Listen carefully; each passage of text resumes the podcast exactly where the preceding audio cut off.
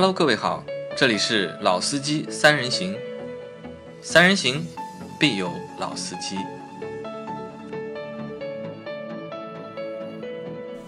Hello，大家好，欢迎收听《老司机三人行》，我是杨磊。大家好，我是老倪。大家好，我是阿 Q。好，今天是周一啊，我们的节目如期更新啊，如期更新。那在今天的节目里面啊，和大家聊一件有意思的事情啊，在昨天还是前天啊？前天。前应该是前天吧，前天。我是在群里面看到大家都在讨论一个事情，然后我就进去看了，并且点进去看了一下啊、原来是一个自媒体，对吧？一家就是自媒体和某个车型，对吧？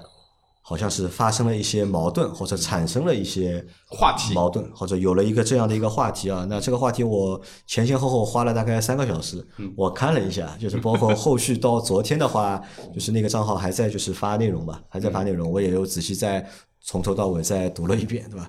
那么看完之后呢，我把这个事情定义为呢，就是今年二零二一年，对吧？这个车市，对吧？或者是这个媒体圈，对吧？最大的一个瓜，对吧？已经很久没有就是看到这样的一个事情了。那这个事情可能就有的小伙伴知道，有的小伙伴不知道，就简单说一下吧。就是我们大家都应该关注过一个账号叫三十八号，嗯，对吧？三十八号评测那个账号，阿 Q 应该是肯定关注的吧？嗯，对，从很早了，从他还在北美的时候在北美的时候啊，因为他最早是在北美玩那个美式的那个肌肉车嘛，对吧？对呃，那个账号其实回国之后，对吧？他一直在做就是汽车的一个测评，而且他的那个汽车测评啊，做的还是蛮有特色的。嗯，对，因为特点很明显。他的那个特色是什么呢？就是他早期对吧，就是一个人拿个凳子坐在一台车边上，对吧？和你说，对吧？可以和你说半个小时，对吧？看上去是蛮枯燥的，但是喜欢看的人呢，可以从他的一集的内容里面啊可以看到很多就是和这台车相关的各种各样的信息，或者是内容，或者是知知识啊。就长期看他账号的话，如果长期看他账号的话，能够养成自己啊，就是评测的一套就是这种逻辑或者是体系。这个我觉得有点那个什么呢？这个有点夸张，因为毕竟消费者都是用户嘛。但是如果说是长期跟我一样看他的早期的一些那个在北美的那一个账号视频的话呢，其实有一说一啊，可以在他身上学到很多的东西在里头。因为其实就是说，那个当年的话呢，它跟别的媒体有很大的区别在于什么呢？就是说它会把这两台车，因为都下赛道嘛，然后赛道上的一些优势和一些不足全部都那个通过语言给表达出来。但是的话呢，同期的我们的一些国内的一些媒体，也做的都是一些什么东西呢？都是零到一百米加速，嗯，一百公里到零的制动，然后别的话什么。呃，紧急变现到现在都没都没人做，然后也就做这两个东西，大家就看，大家都看一下嘛，再看一下油耗，它的话呢，可能说会更加的详细或者说精细化一些。嗯那你喜欢看他的内容吗？我个人比较喜欢它的一个个风格人比较喜欢，对，老你喜欢看吗？或看过吗？之前这个账号？看过，你看过啊三十八号，因为蛮出名的了啊。就是说，我觉得就是首先第一点，我觉得就是他的观点啊是蛮犀利的啊，嗯就是这是这他的一个特点，就是说基本上好的坏的他是非常明确的，嗯就是基本上没有什么很含糊的这个概念。那么而且呢，作为他作为评车的话，或者说他所顾及到的面还是蛮广的。从专业度上，我觉得是非常到位的啊，不管是基础的一些什么这个这个这个提速啊、刹停距离啊，包括赛道啊，包括内饰啊，包括中控的使用啊，对吧？包括这个空间啊，其实就是说它还是比较全面的。他测的是比较细啊，比较全面，的，很细。应该是比较全面的。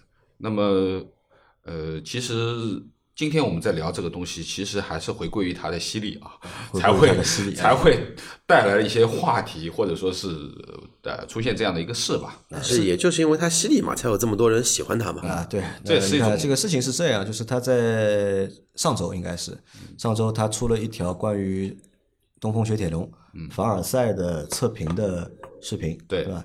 他出完这条视频之后呢，有两天时间，他的那条视频啊，评论数过万啊！大家想象一下啊，就是一条视频两天的时间啊，评论数过万，对吧？那这是一个什么样的一个热的程度啊？因为他自己说嘛，他说他最热的一条视频是坦克三百嘛，而且是热到现在的一款车型，啊一评论年的数时间也就五千。一年的时间，对吧？评论数也就五千。嗯，那如果单从就是车型热度上来说的话，你们觉得就是到底是坦克三百这个热度高，还是凡尔赛这个车型热度高？大家用脚趾头想一想就知道了。那肯定是坦克三百嘛，对吧？这个是无毋庸置疑的嘛。但是它的这条凡尔赛的视频啊，在两天的时间就一万多条的填满了，填满了。啊，填满了嘛，他就自己去看了嘛。他看了之后呢，发现呢，哎，其实我们啊就可以想象一下，就是正常情况下，一条视频或者一篇文章评论数能过万，对吧？这是一个什么概念，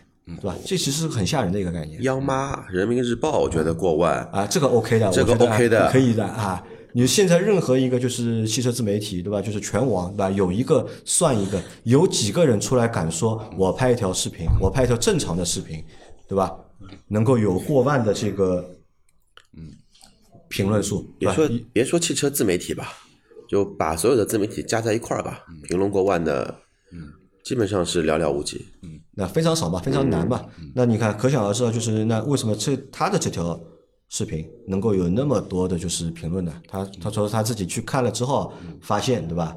那么有大量的就是人啊 排队，对吧？组队在 怼他，站好队形，啊，组队站好队形队。因为我那个当时我看那个文章看到这里的时候啊，或者看他那个视频看到这时候，我就第一反应就是什么啊，这个就其实被水军攻击了嘛，嗯，其实就是被水军攻击了，因为大家就都要知道，就是在大多数的汽车品牌啊，他们都会有舆情部门。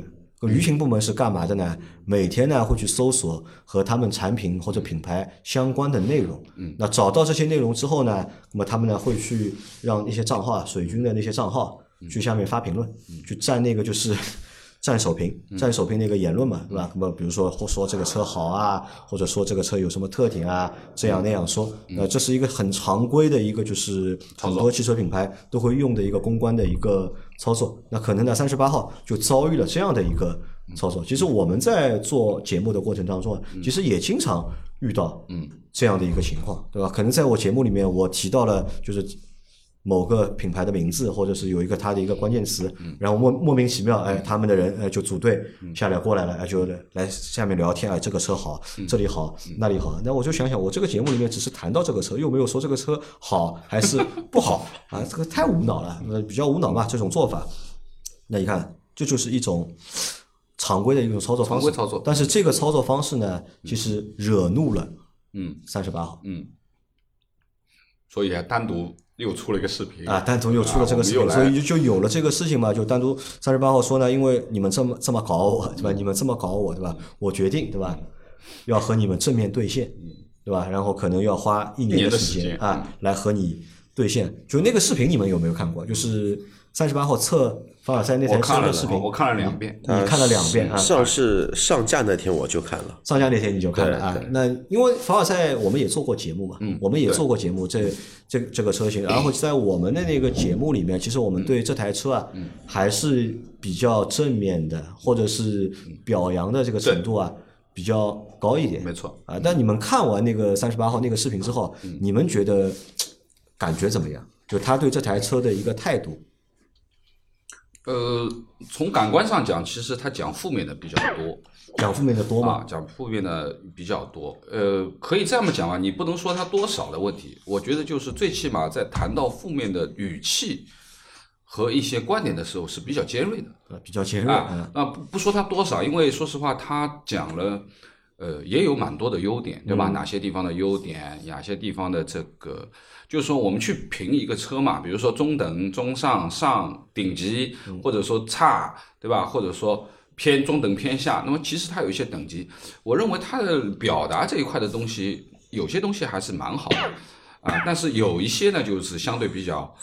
呃比较主观一点，主观一点啊，对比较主观一点。那么这个呢，呃，我看了这个内容，为什么我看两遍呢？其实我是在我的感觉啊，就是我看这个视频，因为凡尔赛在看的同时凡尔赛其实你是试驾过嘛，开过的因为我和阿 Q 我们是没有试驾过嘛，对这个车你是去试驾我是去，开过了。那么我的感觉就是说呢，为什么会有这样的一个呃呃一种情况啊？其实我为什么要看两遍？其实我是在看他整个试车流程当中给他的感受。嗯，其实你会发觉，它里面在讲的这些东西，其实是他的一个主观的感受，就是给他造成了困惑。比如说，他找一个功能找不到，或者说是翻来覆去在兜，其实是很很火的一件事情，然后最终他给他的一个评价是这样的一个比较尖锐的词，对吧？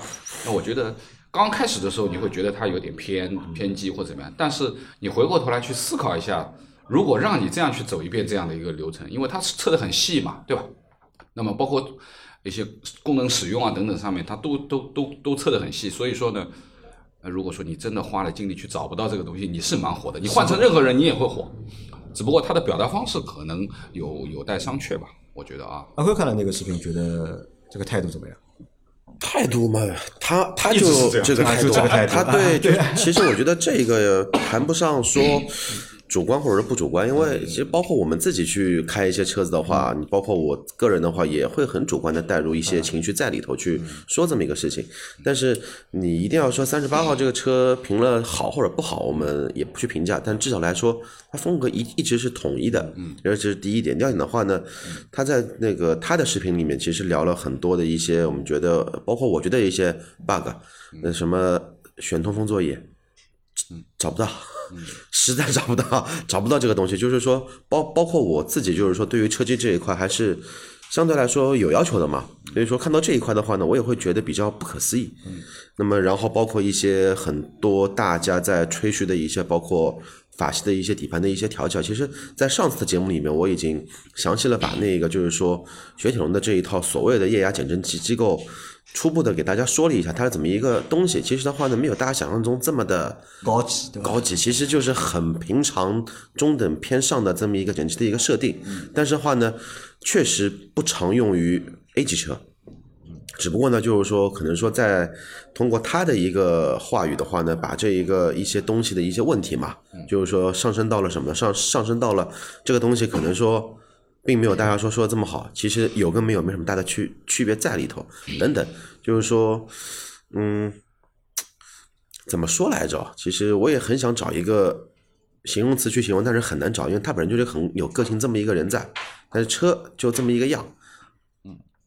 那其实我觉得他的这条视频啊，其实就是一条正常的视频。就对于他来说，我觉对的，得是对于他来说，很正常的一条视频而且。这是一条就是明显就是没有一个充值痕迹的一个视频，对吧？对该说的点都说到了，对吧？好的点他也说了，就不好的点他也说了。哎，可但问题来了，就是你看，其实我们看这条视频，觉得这条视频其实还蛮正常的，嗯，对吧？其实很正常的一条视频，那为什么会有一万多的这个评论呢？那说明什么呢？就说明好像厂家或者是品牌，嗯，很 care 这件事这件事情肯定的，对，我跟你说，截止到现在，而且是什么啊？就是因为他自己说，就是这个视频一上线，嗯，就开始有大量的这个评论。可能你看完这条视频，你还要花个就是十分钟、二十分钟、三十分钟不。止的。我截止到现在，我们录节目的这个这一刻啊，那一期节目评测凡尔赛 C 五 X 的节目评论是一万两千条，后来他那个上了一条兑现的这一条视频，你知道评论有多少多少条了吗？多少条了？也将近一万两千，一万一千八百条了。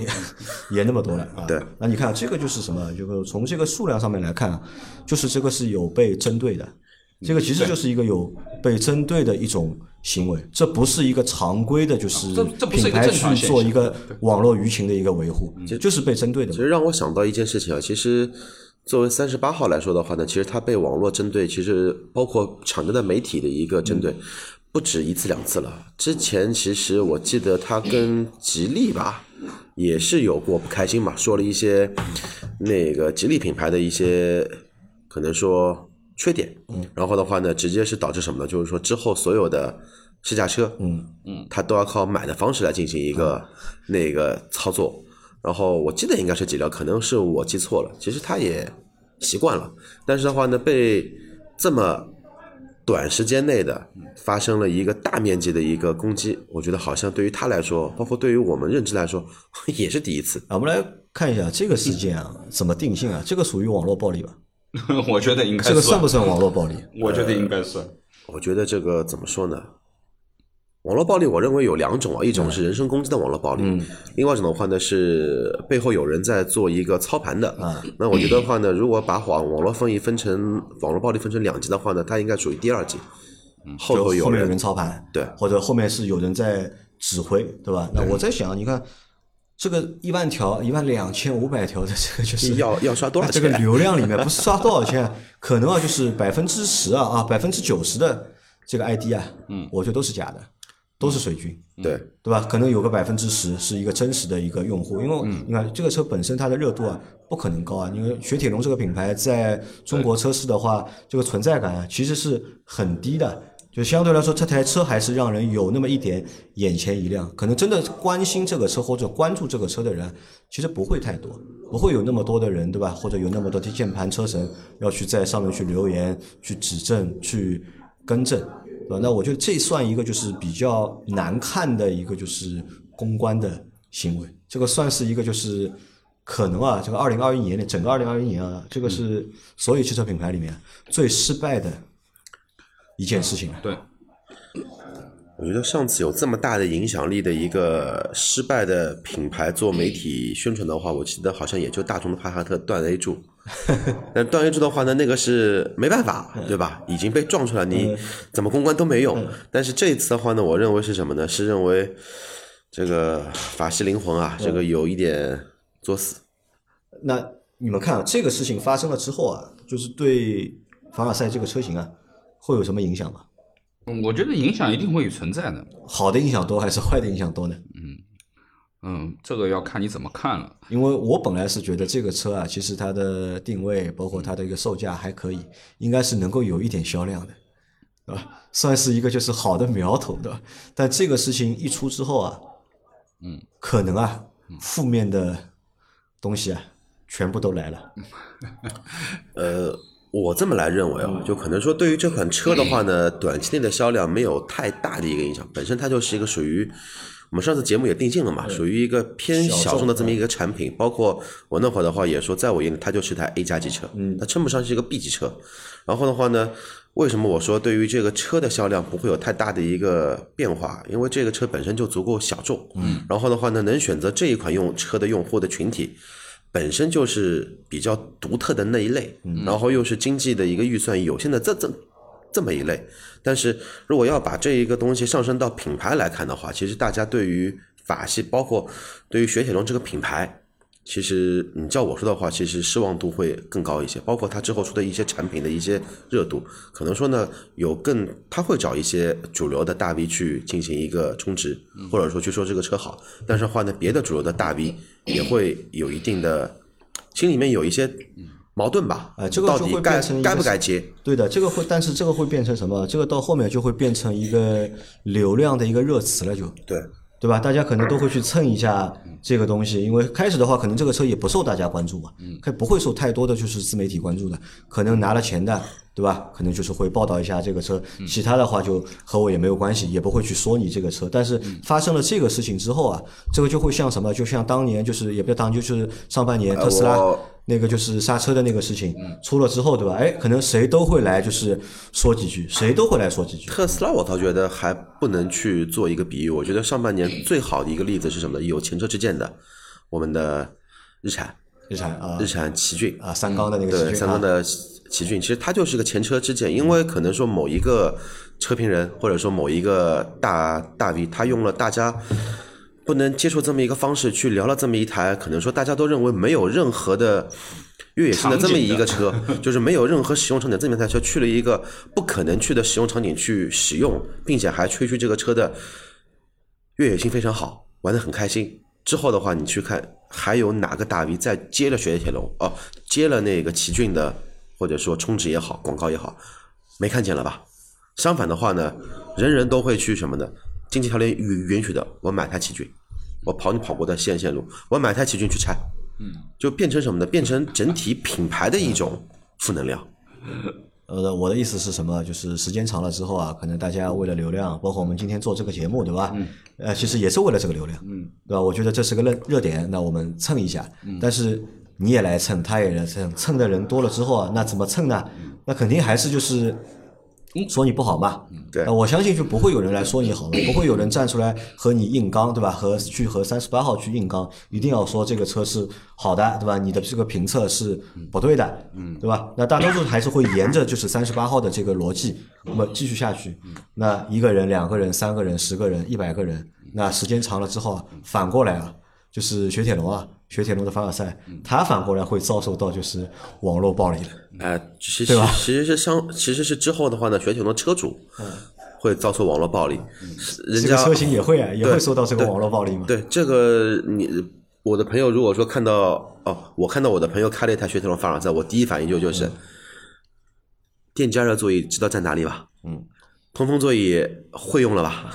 就像个弱智一样的去问他，但我我在想啊，这不是法系车的特点吗？之前就一直一直就是它的特点嘛，有从来从来就反人类的设计，呃对吧？从来就不或者与众不同的布局。但我觉得这个有铺垫的啊，因为在这款车在三十八号还没有评测前，它是有预告。在预告之前，别的一些主流的一些大 V 也好，主流账号也好，它其实都引导了这么一个词汇，就是现在的法系车没有那么特立独行了，你看不到一些反人类的这么一些设计了，它也是趋于妥协了。但是的话呢，它还是给你法式那种设计。呃之前已经带了一波节奏之后，然后砰，两个巴掌直接打脸。啊，那我们这样，我们回到那个车啊，就回到那个车本身再去聊一下，因为之前聊过这个车嘛，但是现在其实有新的比较明确的观点出来了嘛。那我觉得这个观点可能也是我们在上次节目的时候，我们我们只聊到了那么一点点，对吧？并没有明确去说这个事。但是现在回过头来想一下，其实那个观点还蛮重要的，因为在整一个三十八号在聊这台车的过程当中，其实是有一个观点的，对吧？这个观点是什么呢？就是这台车到底是 A 级车还是 B 级车？如果这台是 A 级车的话，那可能这就是一台在 A 级车里面卖的最贵的一台 A 级车，因为你卖的贵嘛，所以对你这个标准、对你这个要求啊，肯定是会比较高的。那如果你是一台 B 级车，对吧？如果你是台 B 级车的话，那可能哎、你这个售价对你的这个标准、这个要求啊，就是低的又又是另外的一个标准了。那所以其实，在三十八号那期节目里，他整一个节目内容说的和就是下面那些评论反驳的点啊，其实和这个观点是息息相关的，对吧？那到底该怎么给这台车定位？我在评判这台车的过程当中或者之前，对吧？我给这个车是做一个怎么样的一个定位？因为厂家品牌是说这台车是 B 级车，那我和老倪其实觉得你要硬算 B 级也可以行，但是阿 Q 其实在上期节目就明确说了嘛，阿 Q 觉得最多是个 A 加啊阿阿 Q 觉得这台车其实就是一个 A 加 A 加级的车，对它够不上 B 级车。好，那这个点来了，到底是由谁来定义 A 级车和 B 级车的？这个有没有就是官方的这种就是说法？之前大概在十几年前啊，官方的说法其实那就是说你要你要放十几年前这台车，对吧？四米八的车身就是一台 B 级车二米八不到的轴距，那肯定是一台标准的 B 级车，肯定这肯定是台 B 级车嘛。但是现在的话呢，就是说有一个客观的一个背书在里头。为什么呢？因为国人对车的后排空间的要求，嗯，是很尖锐、很苛刻，甚至于说很在乎、很奢求的这么一个空空间。现在其实上期节目里面我也强调这么一点，这款这款车的后排空间，客观来说，你去跟主流 B 级车去比，没有一个能比得过的。那轴距就不一样嘛。轴距不一样是一方面，哪怕你去跟没有拉长过的标轴的凯美瑞、雅阁，对吧？我们跟日系车比，你跟马你跟马六去比，后排空间绝对是不如马六。嗯，那么怎么来定义它的车身尺寸是 B 级呢？其实还是源于什么呢？雪铁龙它自己的一个定位，因为它 C 五就是个 B 级车。但是大家要知道一点，法系车的 A 级车、B 级车也好，它普遍的尺寸就是比欧美系车的日系车的车身尺寸偏小那么一毫。你不管是从 A 级车、B 级车去看，都偏小那么一点。那所以这个是一个就是比较重要的一个点，对吧？那你看这台车，你到底是以一个 A 级车的目光去看它，还是以一个 B 级车的目光去看它？那其实你说这个点很重要吧？我觉得这个点很重要，但是但是这个点公平不公平呢？我在想这个问题啊，这个点到底公平还是不公平？对吧？因为我们评判一台车，它到底是 A 级车还是 B 级车，那可能我们能够用的一个方式啊，对吧？本身就是 A 级车和 B 级车这个概念本身就是比较抽象的，对吧？我们可能本身只能用一些什么，用一些就是这个车的售价、车的大小、长短、轴距的大小，对吧？或者一些就是配置，那么来去分辨它是 A 级车还是 B 级车。那如果现在我们看凡尔赛，那么阿 Q 属于的它不是 B 级车的原因，对吧？就是因为尺寸嘛，尺寸没到嘛，没有到目前我们国内主流的这个 B 级车的这个尺寸。其实我的观点，其实上次说了嘛，有两点。一的话呢，尺寸空间其实跟 B 级车还是有一定的差距在。对的啊第二的话，动力系统，动力系统，对对，说说白了，空间再大，你尺寸再大，你的动力系统用的还是对的呀。那么但问题来了呀，那么 PSA，嗯它就这一套东西啊，对吧？它能上什么呢？但是你要它上二点零哪里来？呃，去借嘛不？能这么这个观点我认可一部分。为什么认可认可一部分？因为 PSA 集团的话呢，确实只有一点六 T，但是它针对不同市场、不同定位的车型的调教是完全不一样的。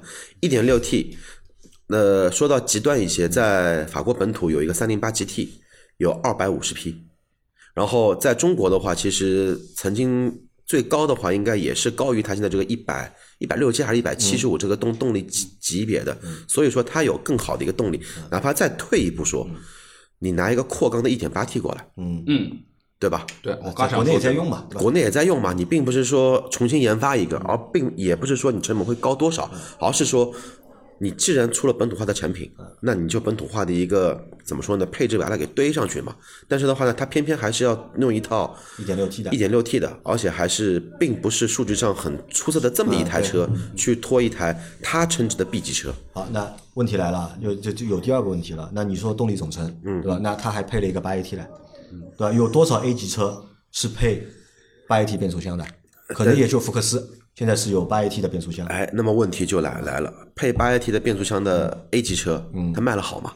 那我这个不谈卖的好不好，如果你要谈这个动力总成，因为你变速箱也是动力总成的一部分，对吧？那你觉得它没有上就是更好的，就是或者是性能更好的发动机，对吧？那但为什么它配了一个八 AT 呢？那我有个观点就比较偏激，然后我一直强调一点，就是说在绝对的马力面前，变速箱的档位的多跟少其实是无关紧要的。嗯，因正因为它的动力匹呃动力的输出并不是很强大，或者说可以说是中庸，或者说略略微于偏下这么一个等级，所以说它才要去配一个八 AT。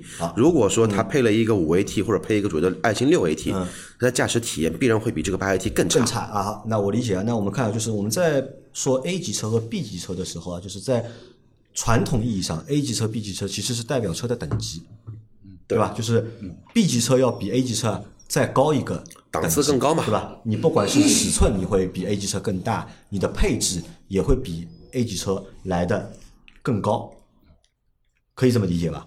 嗯这个其实配置我倒觉得不一定，嗯啊，因为你 A 级车也可以高配，你 B 级车也理论上嘛，对吧？为理论上传统意义上 B 级车的配置啊，肯定是会比 A 级车要高一点的。我我觉得我不我不认为这样。那你看到我认为过哪台我认为其车是带实座椅通风在在 A B 上面的差距的，其实主要还是在车体这一块，对吧？因为这个尺寸摆在那里其实是定义的，对吧？以前的这个标准就是两米七以上，嗯，啊两米七五啊等等，你就可以去定一个 B 级了，对吧？但是现在基本上要两米八以上才可以定到 B 级。那么根据它现在的这个轴距而言，其实是两米八不到的，嗯，是吧？那么但是它又比标准的我们说的 A 级的两米七要大，嗯，所以呢，阿 Q 讲的定 A 加是比较合适的。那其实这个车，我觉得它比较讨巧在哪里啊？就也蛮贼的，就它把这个车身啊拉的比较长，对，对吧？如果它这个车身不过四米八的话，它可能就没有底气敢定义自己这台车是 B 级车。呃，不一定，不一定，因为它的英文名叫 C 五 X，嗯，C 五的话呢，C 五就是就是 B 级车它就是 B 级车嘛。，C 五就是 B 级的。好，那阿 Q 到底它是 B 级车还是 C 级 A 级车呢？我始终认为它是 A 级车，因为它用了 A 级车主流的动力系统，嗯，而且这套动力系统的话呢，并谈不上任何的先进，只是说变速箱这一块单独拿出来说，可能说是一个吸引人的配置，但是至于匹配的怎么样，我要去开，因为我在没开之前我不做任何评论那。么那我问你啊，嗯，那一点四 T 的帕萨特呢？一点四 T 的帕萨特啊，是 A 级车还是 B 级车呢？A 底一点四 T 的帕萨特是 B 级车，它配置也很低，但是它一点四 T 帕萨特只出了一款叫商务版，它走量嘛？走呀，走啊。那那再换句话说，我们把这个车身的尺寸从 B 级往上提，延到 C 级，延到 D 级。我们拿 D 级车来说好了，七三零是 D 级车嘛？D 级车呀。那为什么它只有四缸呢？它只有二点零 T 呢？所以啊，这个问题就在这里啊。所以呢那问题就来了嘛。发动机、变速箱现在不能作为判定 A、B 级 A B C 的一个但是有，但是有一点就是什么呢？就是说，我认为是发动机的排量，嗯，不能定义这个车的级别，嗯，但是的话呢，这个是有一个前提条件是这辆车的一个动力系统能否达到这个级别的一个要求。对，对，就是其实功率还是决定这一部分，那对吧？那那我就我觉得你这个说也不靠谱啊。那凯美瑞对吧？凯美瑞是 B 级车吧？二点零的凯美瑞对，多少功率啊？一百七十匹，啊，一百七十匹，它这个一点六 T 的多少匹一百六十七匹，啊？肯定不是，你自己看一下，二点零的凯美瑞和它一点六 T 的这个功率比一下，谁大？它一百二十九马力是凯美瑞大。多也是。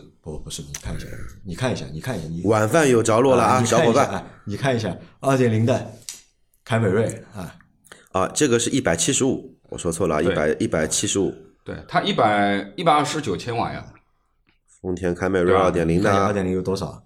肯定是一百七，凯美瑞没有这么大的，一百七一百七十八一百七十十八。啊，一百七十八，谁高？凯美瑞高，凯美瑞高，凯美瑞一百七十八匹，对，就是它只有一百七十五匹七十五匹啊，一点六 T 还干不过二点零自吸的，差三匹，对吧？差三匹，那么合格吧？还是不合格？合格不合格，只能说刚好够用啊，如果只单能说刚好够如果够用。单如果从动力上面去说，这台车属不属于 B 级车？呃，怎么说？包括一点四 T 的帕萨特也好，包括二点零的凯美瑞也好，其实大家在没有就是说一定要拿涡轮增压做比较的话，其实大家都会看重一点，就是说一点四 T、一点六 T 的车能否超过二点零自吸的这么一个动力的一个标准，厂方再会去做一点四 T 或者一点六 T 或者一点五 T。那么这么来说说说说的话，一点四 T、一点五 T、一点六 T，它其实就是代替代替什么呢？代替二点零自吸的。嗯嗯，对好对吧？没错，其实我们在现在在讨论的是一个什么问题呢？就是一个就是到底怎么去定义一台车是 A 级车还是 B 级车？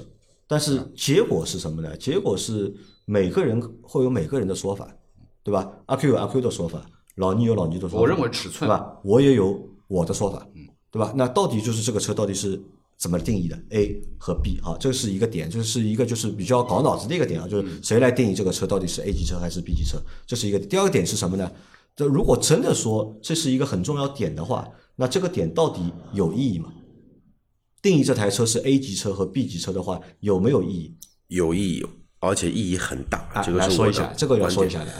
我我认为意义的大的点是在哪儿呢？E 的话呢，从它自身的品牌来说，嗯，定 A 级车定 B 级车，呃，对于它的利润的贡献就是完全不一样的。定价会不一样嘛？对，定价完全不一样，所以它的利润成本是完是完全不一样。嗯其次的话呢，A 级车跟 B 级车的研发成本也是完全不一样的。可能说它 B 级车研发成本会高于 A 级车，而且这个是肯定的。只是说呢，在更高端的级别车的上面的配置，它可能说是同步做研发，然后再下放到它的 A 级车。嗯，这个是第一。第二的话呢，定位不同，也就意味着什么呢？消费市场的人群，他的在选车的时候，他主观的认为这个车就是跟 B 级车是一类的，嗯，或者说另外一类人的话呢，我就选择买朗逸。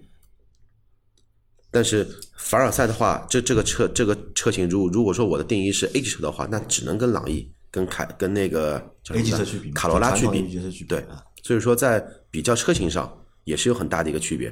其实刚才杨磊说了一点，就我觉得很恰当。怎么恰当呢？定的很鸡贼，他就是用宣称 B 级车的一个尺寸去打了 A 级车的这么一个市场。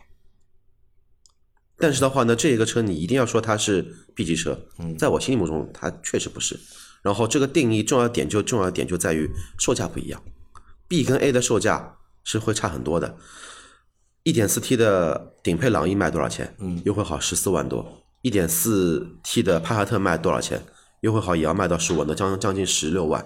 你的朗逸的所有的配置都会比帕萨特高，嗯，但是发但是动但但是动力是一样的。那么我们想一个问题啊，那在做评价的这个过程当中啊，因为三十八号自己说嘛，他说如果这是一台 A 级车，嗯，对吧？他就用最高的标准，他就用最高标准去评价这台 A 级车。如果这是台 B 级车，对吧？嗯，那么他就会用另外一套东西去来评价评价这个对。那这样的一个方式啊，这样的一种评判的方式，合理不合理呢？因为他说的这个，我觉得是对的，肯定是没问题的。因为这个车啊，这个车对吧？用双维度去判断这个车型，我觉得这个方式是对。但这样的一个方式去评价这个车，用这合理吗？我觉得这个是有其实有点不合理的。为什么我说不合理啊？不合理因为同样可能阿 Q，你觉得这台车是一台 A 级车？那你看下来，你觉得，哎，这台车 A 级车呢，它是卖的最贵的了，对吧？那可能它很多东西没有做到极致，或者没有做到优秀，可能只是达到一个一般好的这种情况。那可能你给它一个总体的评价，可能就是一个八十分或者是七十五分的一个评价。但如果我觉得，哎，这是一台 B 级车嘛，我这是台 B 级车，哎，那我看一下哦，它这个也有，那个也有，哎。顶配才卖十八万，哎，我觉得这个车可以啊，性价比蛮高的，我可以给到给到它一个就是八十五分，因为其实我们现在给出的一个评分嘛，其实都是一个什么呢？综合一个去结合一个产品的产品力，再结合它的一个售价，给出的一个类似于性价比的一个评分，并不是单纯拿就是某一个配件或者单纯的产品力去做一个评分，没错，对吧？因为消费者其实要看的是什么呢？要看的是性价比的这个评分嘛。对对吧？那这样的话，我认为如果按照三十八号的那套说法来说的话，其实也在误导，其实也在误导一些就是消费者。我是这样去想，就是说呢，首先就是厂家是这样去定义了这个东西，那么三十八号顺着厂家的这个逻辑啊，因为出的这个偏要这样子嘛，就顺着厂家的逻辑，按照 B 级车的标准去去评价这一台车，那么他就把 B 级车的标杆的标准拿来评这个车，那显然这是。我认为是不合适的，嗯，因为 B 级车的标杆，如果说你满配的 B 级车，你要达到什么标准啊？对不对？价位要到什么价位啊？我认为是不合适的。那么换个比方讲起来，其实呃，我个人认为，就是说我们在聊这个车的时候，其实我们更多的是，首先我们得把它定义成这是一台什么车？对，不是 A 和 B 的问题，而是这是一台买菜车。还是一台运动车，还是一台商务车？对了，那这个定义先定清楚了以后，你才可以去判定它符不符合这一台车的里面的内容。对的，是不是？我是这样应用场景到底是什么样？对，我买这台车到底派什么用的？对啊，首先来说就是说，对于这台车而言，其实级别前面已经讲了，我认为就是说，我们如果合适的去看的话，你说它是一台标准的 B 级，或者说是一台 A 加都 OK，其实两边都可以靠，看你怎么看。那么第二个呢，首先来说。凡尔赛这个车一定不是一台运动车，这个定义我觉得我们可以和统一吧。它一定不是一个操控的车，对对不对？那么，而且我们在试驾这个呃，我在试驾这个车，包括我们在评聊这个车的时候，其实我们最终一直在吐槽它的就是它的轮胎太窄了。那你大家可想而知，就是说这样的一个二幺五的这个这这个二零五的二零五还不是二幺五，你说让他去下赛道，你说他能扒得住吗？就算他。有一些性能，但是其实是不及格的，我认为。但三十八号不是说了嘛？他在测的实际过程当中，他觉得这条胎没有问题。嗯，而且制动距离也并没有很差。就是他把就是他自己测出来的这个感受，他也说给大家听了嘛。他说了，就是你没有什么极致的操控可谈，但是也不至于说你根本是推头或者怎么样，对不对？其实这个评价，我个人认为其实已经可以了，因为准确的讲，这台车的悬挂是比较软的。就是它的韧性是蛮好的，那么你想，就是说，呃，在运动和舒适这边，其实悬挂的软硬是完全两个方向的，对不对？我们之前就说，你要运动，你的悬挂你肯定是要往硬的方面去走的，啊，如果你要舒适，那你要往软的方面去调。那舒适的同时会带来更多的什么？更多余的震动，软嘛？那么这个是肯定的，而且就是你的极限会不高，对吧？也就是说你的。转弯也好啊，侧倾也好，各方面其实都不会太高，所以我们还是回到老问题，其实就这台车一定不是一个运动款车，你不能拿它去和我们说思域去定义这件事情去比，圈速怎么样也很难。我说的是老思域啊，我说的是老思域啊，我说的是老思域。现在新的老思域，新的思域，阿 Q 已经之前已经讲过，那我只能说，就是说在定义这台车的用途上面和它的属性上面，其实这个是比较清晰的。那么，如果说我们已经回归到它是一个舒适的家庭用车而言，那你再去考虑它舒适不舒适，好不好操控？那个操控是在舒适的前提下的操控啊，不是去刷赛道的操控，对不对？那么还有就是你的刹车距离也好，你的起步的提速也好，其实都要用这样的一个标准去衡量它。那所以我们之前在聊的这个时候，我认为它是称职的，在这个标准上面，我认为八秒多的这个提速绝对够用了家用车，对不对？一定不会觉得慢。对吧？你但是你要达到什么推背怎么样怎么样，你也谈不上，因为毕竟它是一个 1.6T 的。第二，你说刹车距离，它也测了，很好，可以算优秀，对吧？他说不能算顶尖，对吧？因为比它好的还有。那么其实定义其实应该蛮清楚的，对吧？那么还有一个就是我们日常作为买菜车，我们日常带着家里人出去，非常重要的一个点就是 NVH。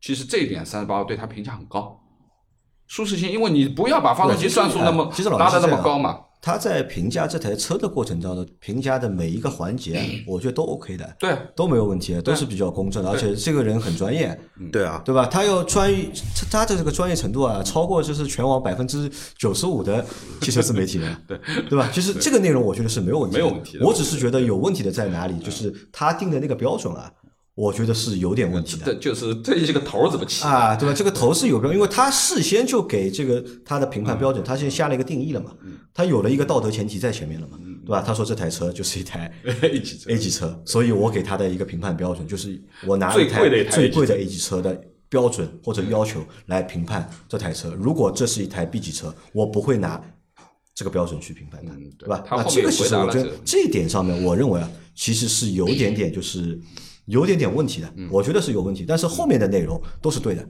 我觉得没有没有错的。嗯那可能就是，但是消费者、用户，对吧？嗯那么用户来说，可能就是看着这个过程当中啊，其实看着这个过程当中，嗯其实呢就会有几个问题产生啊。那比如说这台车和思域去做比较的话，嗯，这台车和思域去做比较的话，其实从就是三十八号它后面发的那些内容出来的话，嗯它其实呢从它的内容里面感觉呢，思域呢会比这台车要好，嗯，思域会比这台车要好，但从我我的感官上，因为新的思域包括这台就是凡尔赛，我是都没开过的，我都没开过，都不知道是什么情况。但从这个他的文章里面写出来的，好像就是思域呢就比这台车要好。但我又直我直接的感官又是什么？对两台车的感官呢？我觉得思域呃就是凡尔赛这台车啊，我觉得会比更出挑一点。啊，肯定会比思域更优秀，对吧？呃，尺寸更长一点，对吧？配置更配置更多一点，对吧？那么行李箱也更大一点，对对吧？那这个其实你看，就是当中啊会有这种就是引导，对吧？我们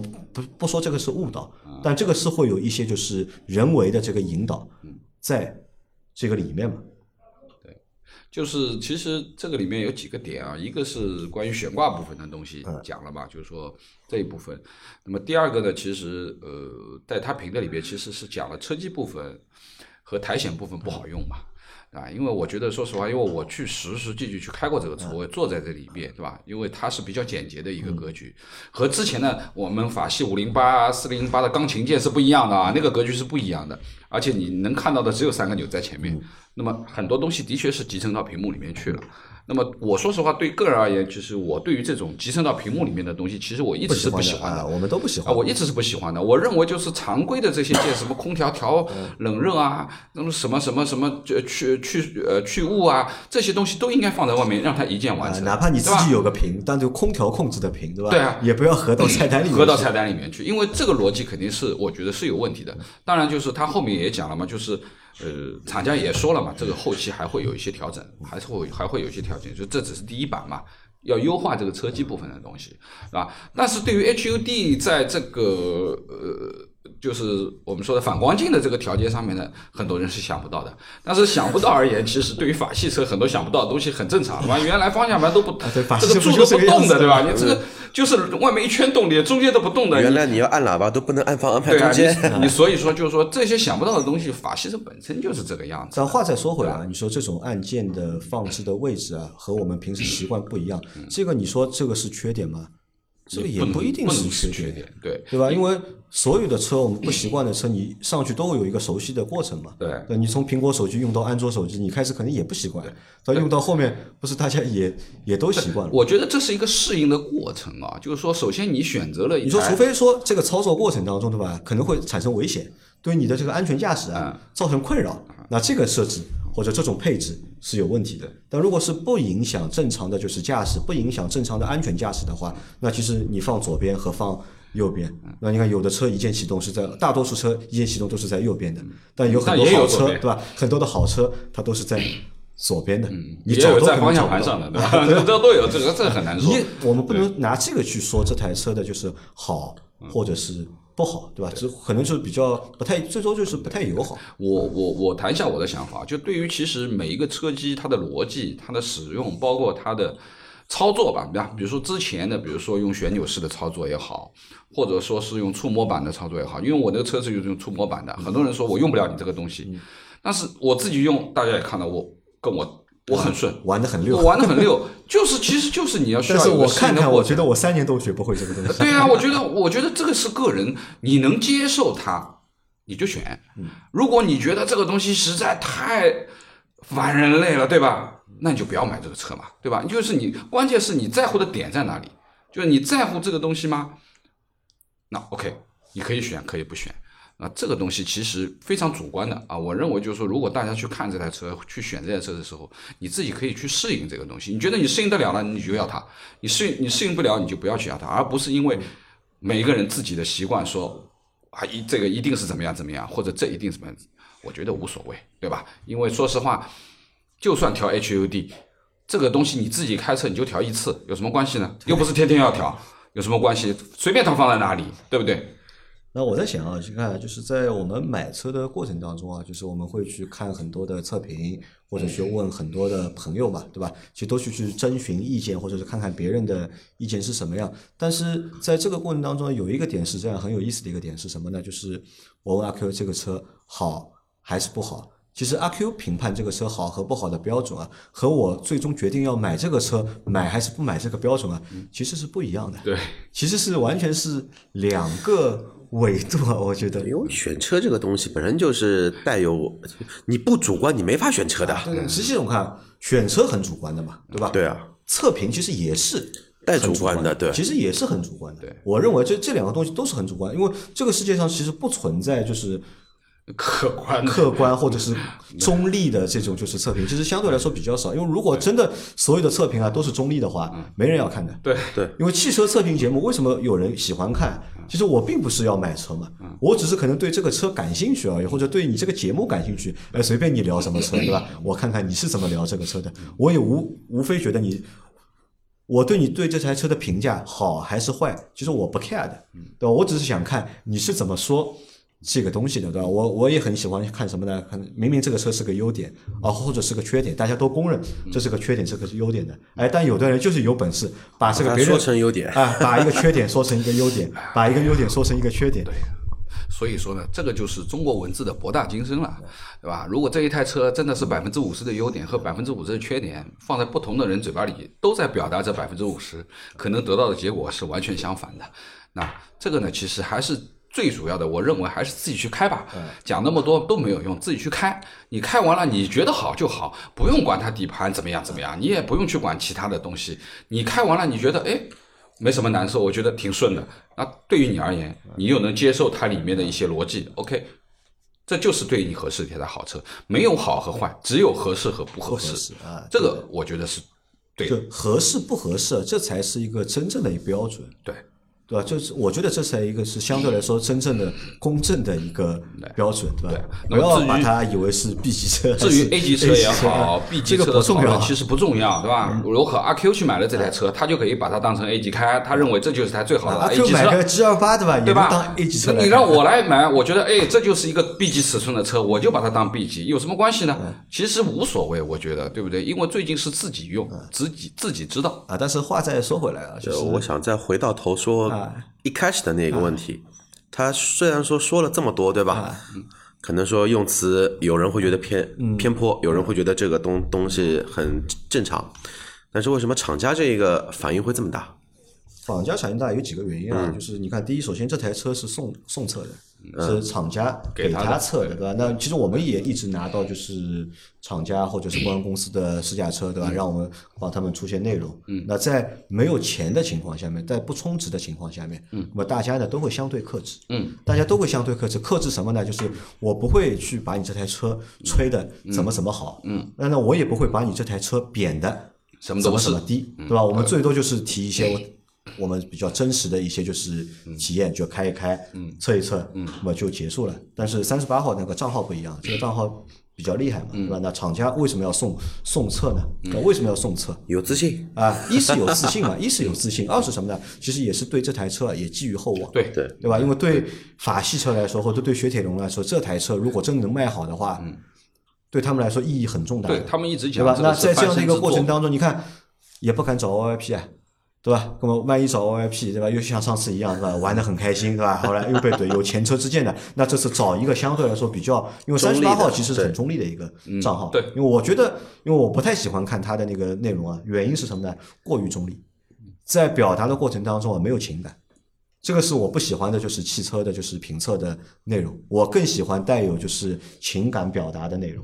啊，那给三十八号去测这台车，对吧？那么肯定是希望能够有一个，因为自己本身对产品也有信心嘛，对吧？那肯定想要一个相对来说比较好的一个结果。哎，但是可能测的这个过程当中，因为三十八号他自己也说了嘛，他也提了很多问题，在测的过程中，他觉得这个有问题那个有问题也沟通了嘛。那厂家是知道他会在内容里面去出这些内容，嗯啊，那么马上就去要去公关了，嗯对吧？这个要去公关，因为这个呢，可能和大家想象当中公关还不太一样。因为三十八号它本身目前是应该是它是不拿厂家充值的，因为它是签约在懂车帝的，是懂车帝付钱给他，让他出内容。三十八号个人他应该是不会拿任何一家厂家的钱的，明面上看的话，他不可能拿任何一家厂家的钱，只是他做他自己事情，他完成平台给他的就是既定的任务。那平台是否给钱，这个不知道，那就是另外一件事情。但懂车帝到底就是会不会收客户钱，这我们不知道，说不清楚这个事情。但是三十八号本人他是肯定是没有拿厂家的充值，那他可以就是按照自己想说的，相对自己能够表达东西去表达，嗯，对吧？那表达出来，厂家预先知道了嘛？那肯定会有一些东西对厂家是对这个产品是不利的，或者说什么呢？我认为是厂家过于敏感，嗯，真的是过于敏感我认为是过于敏感，啊。因为你这真的说这么一些东西算是缺点吧，只能说是一些小的瑕疵。车机不好是瑕疵，那你说这辆车有哪些地方真的说是哪一方面性能，你把它列成数据看的话，很单独讲很差，其实也没有啊，也没有呀也没有啊，对吧？对，那你看一呢，就是厂家过于敏感，对吧？做了就是比较急的这个事情，对吧？这是第一。第二是什么呢？第二是厂家也不够专业，就是这个在至少在公关这件事情上面，嗯不够专业嘛。就是你去硬去和三十八号去硬刚有什么意义呢？就是三十八号提出那些点，人家是有依有据的，对吧？人家提出那些点都是有依有据的，你去硬刚这些点其实是没有意义的，对吧？觉得有道理的。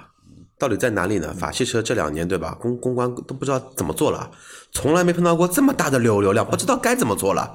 但这个结果但这个流量是他们自己自己造成的吧？你想想，正常情况下，如果三十八出一条这个视频的话，对吧？其实不会有太大反响的，哎，其实这个时候呢，要学要学什么呢？要学一些新势力可能都。排不上，就是他一个月发的视频里面的，就是前五都排不上，对，对吧？本身车型不是一个热门车型，嗯，对吧？呃，换个角度去想吧，或许这件事情是一个炒作，对吧？是一个热炒作热点，对吧？就是呃，一直比较平淡的这个凡尔赛的呃这个车型对吧一下子一下子爆掉了，对吧？不管它是用什么方法爆掉的，那最起码它引起了我们的注意，那这点是成功了。那这个我们就看什么呢？就看后面后续是怎么样的。因为三十八说了嘛，就是他愿意兑现嘛，就是和车型花一年时间去兑现，对吧？他会去用各种各样的方式证明他说的没有错，嗯，对吧？那么就去看后面他会不会做这些事情，因为理论上说呢，我觉得是不会做这不会件事情的，嗯因为都是有成本的，嗯，那不赚钱这个事情去干它，嗯，干嘛呢？对吧？他又不像我们的，我们是实在是又又没钱，对吧？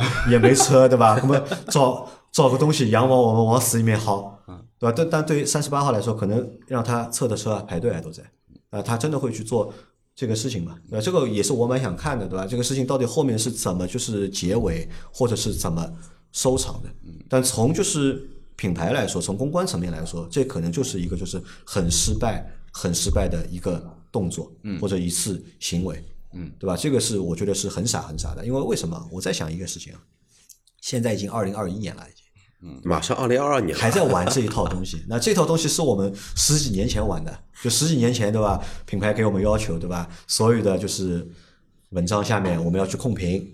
对吧？要去首评都是要我们的正面的评论，对吧？看到有负面评论，然后怎么呢？沉帖，对吧？把他那个评论沉到下面去，别人看不到，我们就可以了，嗯，对吧？没有说要打鸡血打到就是这种程度，对吧？人家又没说你什么，对吧？人家没有说你什么，为什么要那么敏感，对吧？去造成这样的一个结果，好了，把别人搞毛掉了，那？谁搞换成谁都毛啊。但只是我在看这个事情看完了之后啊，就我后面还想到一件事情啊，就是我很羡慕三十八号，就我很羡慕他，就是羡慕他什么呢？就是我觉得呃，他有这个底气，去可以和品牌或者可以去和产品厂家去兑现。